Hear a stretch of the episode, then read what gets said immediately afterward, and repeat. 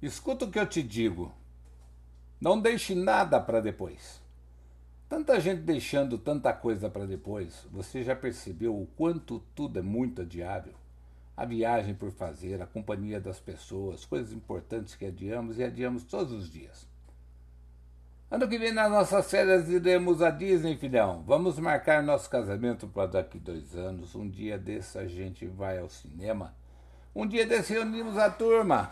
Hoje estou cansado para isso, mas os finais de semana estão muito tomados. Tenho tantos compromissos que nem sei por onde começo e no final das contas, mais um final de semana sem sal e nem açúcar.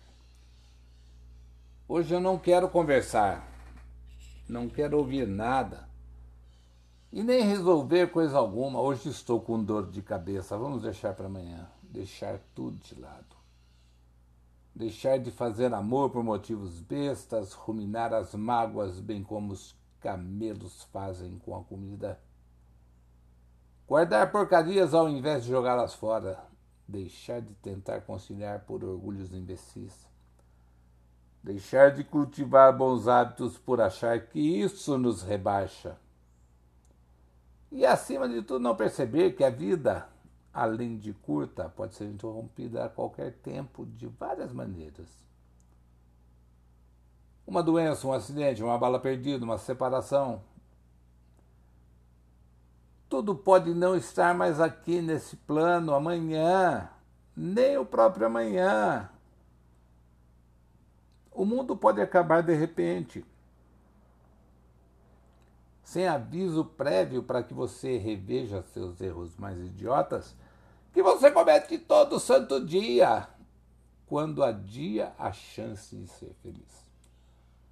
Tudo acaba nessa vida, a beleza, a mobilidade, a rapidez, o raciocínio, só não deixe acabar o tesão pela vida.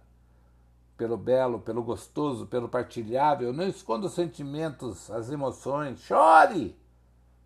Ria, divirta-se e curta porque é só isso que você precisa fazer.